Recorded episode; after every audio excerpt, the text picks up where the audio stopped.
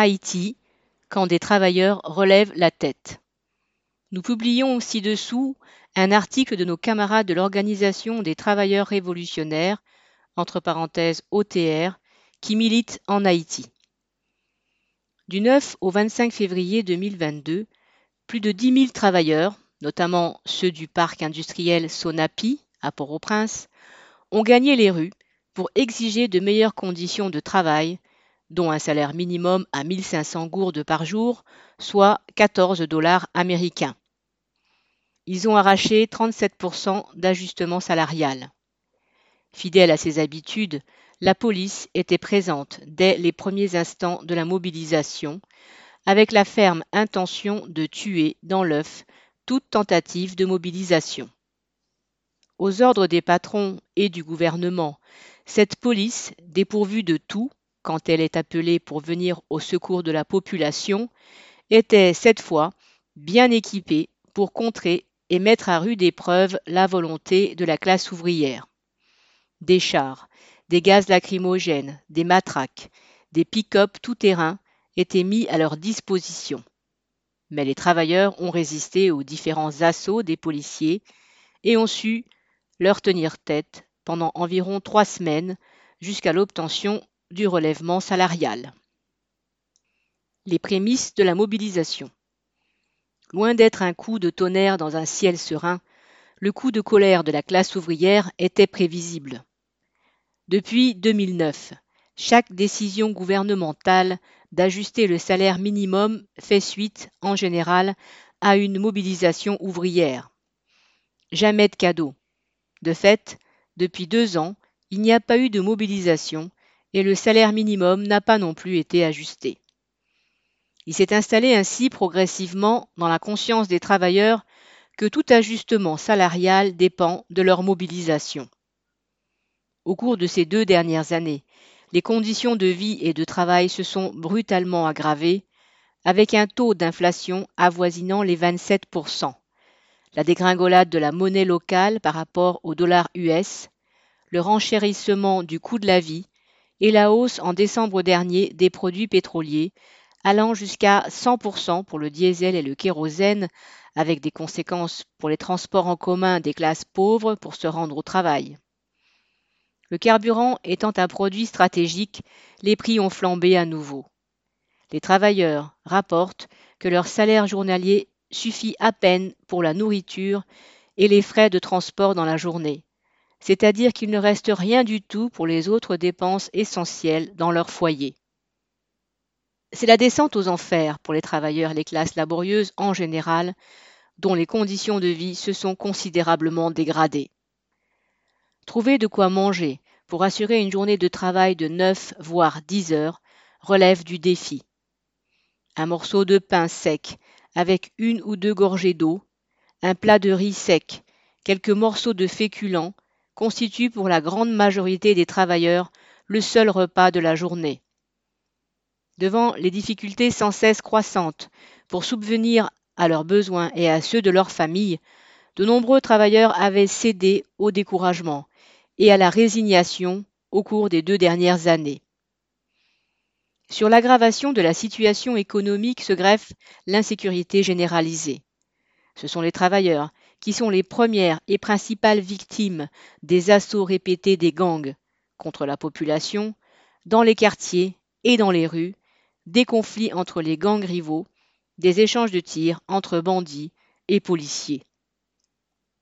Quand les rues sont désertes en raison des escalades de violence, des kidnappings ou à cause de la pénurie de carburant, les travailleurs, ceux des factories, usines en particulier, sont les seuls dans les rues, contraints d'aller travailler pour ne pas perdre leur emploi et surtout pour ne pas crever de faim avec leur famille.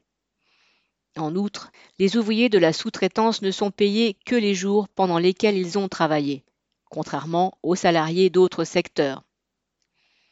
En décembre dernier, par exemple, ils se sont plaints que leur boni congé soit réduit comme peau de chagrin en raison de la réduction des jours de travail pendant l'année 2021. C'était la grogne partout dans les entreprises à la réception des payes de fin d'année. C'est ainsi qu'à l'appel des syndicats pour manifester, La coupe était déjà pleine. Les ouvriers en avaient ras-le-bol. Leur colère a explosé pendant trois semaines pour exiger un relèvement du salaire minimum de 500 à 1500 gourdes, soit de 4 à 12 euros par jour.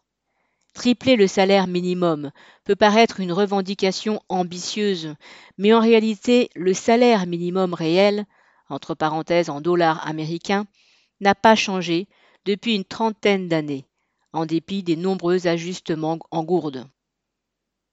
Il y a 30 ans, en 1991, les ouvriers avaient arraché 28 gourdes de salaire minimum au terme d'un long combat. L'OTR, notre organisation, était à l'origine de cette mobilisation et avait co-organisé le mouvement avec des comités d'ouvriers d'usine. À l'époque, avec 7 gourdes pour un dollar US, les 28 gourdes correspondaient à 4 dollars. Pour arriver à ces 500 gourdes en vigueur, les travailleurs ont dû mener d'âpres luttes contre le patronat, de 2009 à 2019.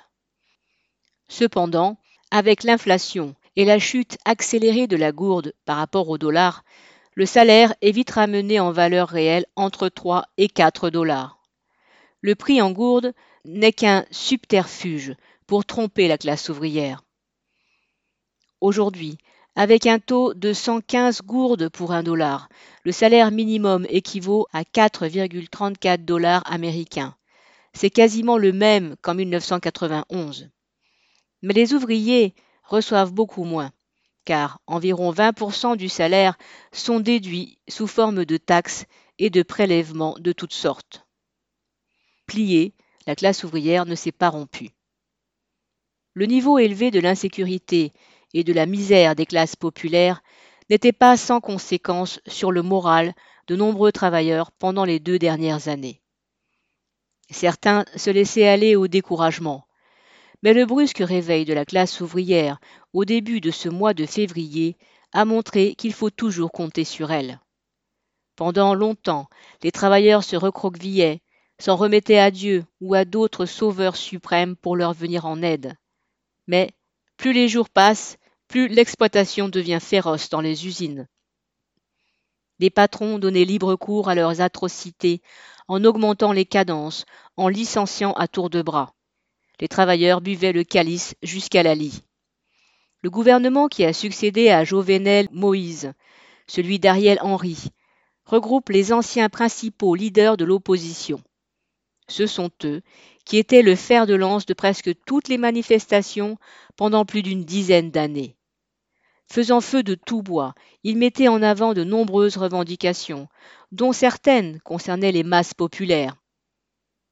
Une fois au timon des affaires et près de la mangeoire, ils se sont mués en porte-parole de la classe privilégiée.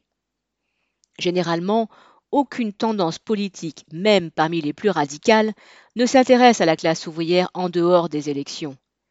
Même quelques petits groupes qui se disent révolutionnaires se détournent des travailleurs, arguant qu'Haïti est un pays semi-féodal. Autant dire que les travailleurs garde un goût amer de la politique, une aversion pour les politiciens. Mais, alors que le pays vivait sous une chape de plomb, avec une violence inouïe des gangs armés, sous une lutte fratricide des politiciens, surgissent les revendications des travailleurs. Frémissement sur la zone industrielle. Exaspérés, les ouvriers de la sous-traitance notamment avait organisé de nombreux débrayages, voire des grèves, avant le déclenchement de la mobilisation. Plus précisément, à la fin de l'année 2021 et au mois de janvier 2022. Outrés par la détérioration accélérée de leurs conditions de vie et de travail dans plusieurs entreprises, des ouvriers sont entrés en lutte, donnant l'impression qu'ils étaient prêts à en découdre avec les petits chefs, les sous-fifres des patrons ou les patrons eux-mêmes un petit coup de colère par-ci, un débrayage par-là, parfois plusieurs jours de grève ont eu lieu dans une quinzaine d'entreprises. L'accueil de plus en plus chaleureux, réservé aux bulletins d'entreprise diffusés sur la zone industrielle, faisait partie des signes avant-coureurs annonçant que les travailleurs allaient relever la tête. Sous le titre place aux revendications de la classe ouvrière, l'OTR s'est fait l'écho de ces petits soubresauts des travailleurs dans le journal La Voix des travailleurs du mois de février, tout en appelant à leur élargissement pour faire reculer les patrons. La mobilisation et les syndicats. Officiellement, la mobilisation était lancée par les organisations syndicales. Déjà en lutte dans plusieurs usines, les travailleurs ont accueilli favorablement l'idée de gagner les rues pour manifester. Il faut se rappeler que même dans leur période faste, entre 2013 et 2018, les ouvriers syndiqués se résumaient à quelques travailleurs. Leurs chefs recherchaient plus une existence légale pour se vendre auprès des autorités, auprès de quelques syndicats étrangers. Les intérêts des travailleurs étaient le cadet de leurs soucis. Mais depuis quelques années, leur influence a beaucoup diminué au niveau de la classe ouvrière, perdant une bonne partie des membres qu'ils avaient dans certaines usines. Pour ces syndicats, les travailleurs servent de masse de manœuvre dans leur jeu politique. Ils répètent que les ouvriers doivent être apolitiques, quand eux, les chefs syndicalistes, se baladent et font des trafics avec tous les leaders politiques. Cette fois encore, c'était pas vraiment la mobilisation des travailleurs pour l'ajustement du salaire minimum qui les intéressait. En conflit avec l'actuel Premier ministre, ils voulaient plus peser dans la balance pour assouvir leurs ambitions politiques.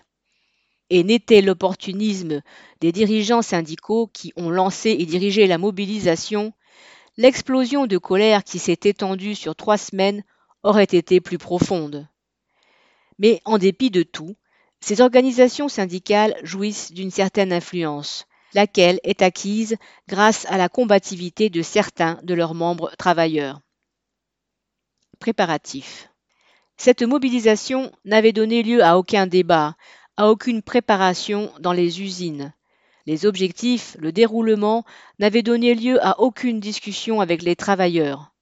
Dans les manifestations, les ouvriers se sont vite retrouvés tout seuls, improvisant à chaque fois ce qu'ils croyaient être utile pour le déroulement de la mobilisation.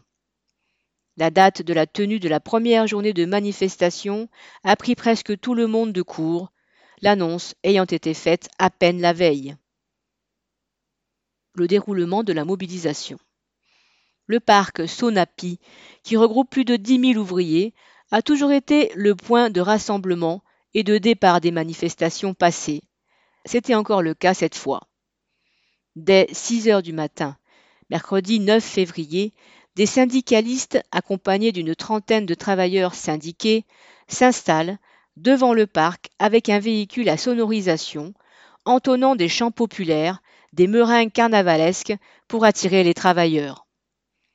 Selon de nombreux témoignages d'ouvriers, il n'y a pas eu de difficulté à faire sortir les ouvriers de leurs usines.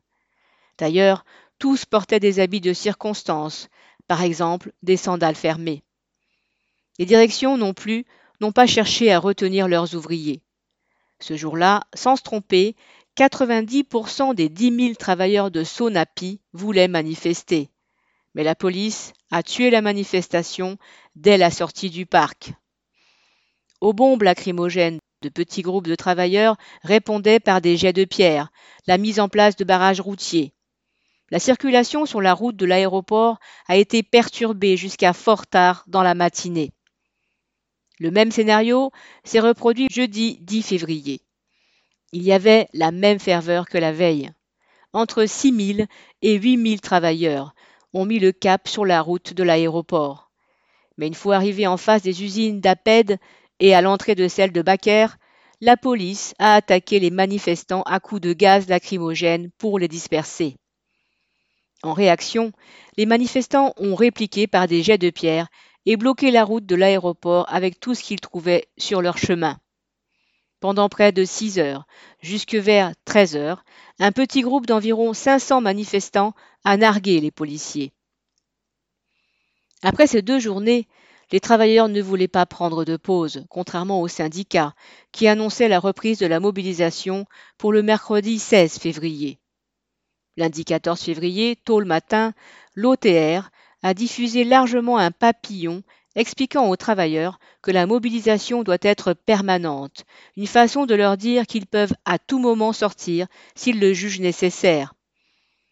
Si ce papier a reçu un accueil favorable, il n'a pas eu l'effet escompté. En diffusant le bulletin, certains demandaient plein d'espoir, guillemets, Il y a une manifestation aujourd'hui? On leur répondait, Cela dépend de vous. L'intensité du mouvement n'avait pas baissé au cours de la deuxième semaine. Il y eut deux manifestations. La deuxième a rassemblé plus de 8000 travailleurs, en comptant de nombreux sympathisants venus de la population. Cette manifestation, qui est arrivée au bout de son parcours, a montré l'immense sympathie des masses populaires pour les revendications des travailleurs. De petits jobbers, des marchandes de manches cuites, ambulantes, des journalistes, outrés par la violence policière qui a fait un mort et plusieurs blessés, étaient venus prendre part à la manifestation.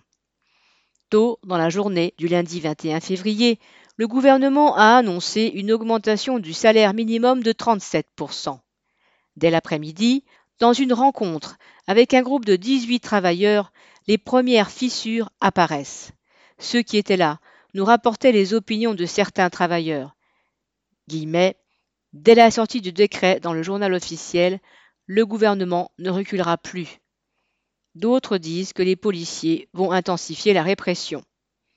Mercredi 23 février, c'est la première manifestation après la publication du décret. La réaction d'un camarade travailleur, citation, Les ouvriers sortent de leurs usines, mais une bonne partie d'entre eux rentrent directement chez eux. Fin de citation. Sur le lieu de la manif, il y avait le char musical, avec environ 2000 manifestants, mais aussi deux imposantes files de travailleurs qui ne se sentaient pas concernés et rentraient chez eux.